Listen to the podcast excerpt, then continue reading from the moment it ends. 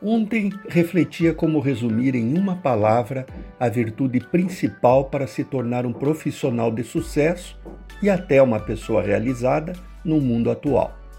Cheguei a esta: adaptabilidade. Isso, adaptabilidade. Explico. Na época de nossos avós, eles aprendiam um ofício ou conseguiam um emprego e o exerciam até a morte. A forma de fazer as coisas e mesmo os produtos levavam uma geração para mudar. Um exemplo claro é o Fusca, que foi uma das poucas opções de carro aqui por décadas. Ocorre que o conhecimento e a tecnologia mudaram tudo.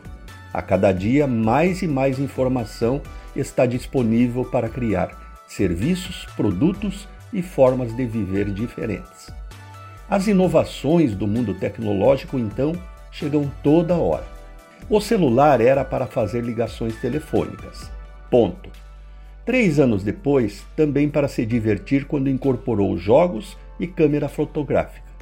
Agora, os smartphones são instrumentos de trabalho e escritório virtual.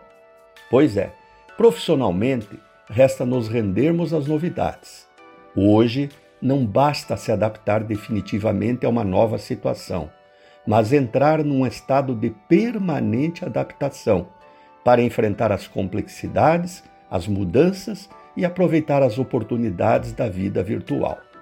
Tem um lado bom, obriga-nos a estar sempre aprendendo, adquirindo novos conhecimentos e novas habilidades e isso estimula o cérebro e prolonga a vida.